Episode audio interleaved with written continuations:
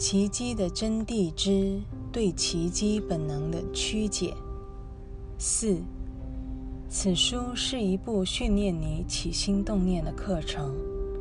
整个学习过程要求某种程度的专注与研读。课程的后段十分依赖前面这几章的基础，切莫掉以轻心。你需要他们为你打好基础。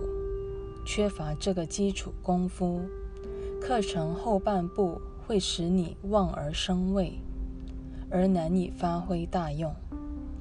然而，当你阅读前面这几章时，你会开始看到不少留待下文分解的伏笔。五，正如我在前面提到的，人们常常混淆了恐惧与敬畏的心态。因此，这课程需要帮你打下稳固的基础。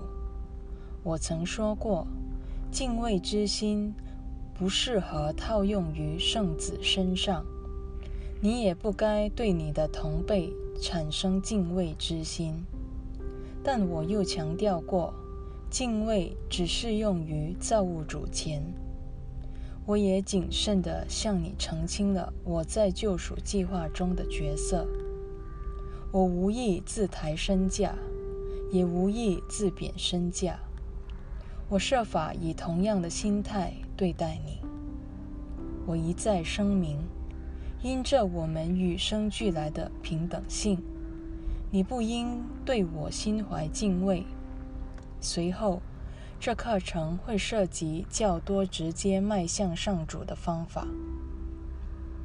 但你若尚未准备周全，便贸然进入那些阶段，是不明智的。你很可能把敬畏与恐惧心态搞混了。如此一来，那种经验对你可能是创伤，而非福分。终究来讲，疗愈是上主的事。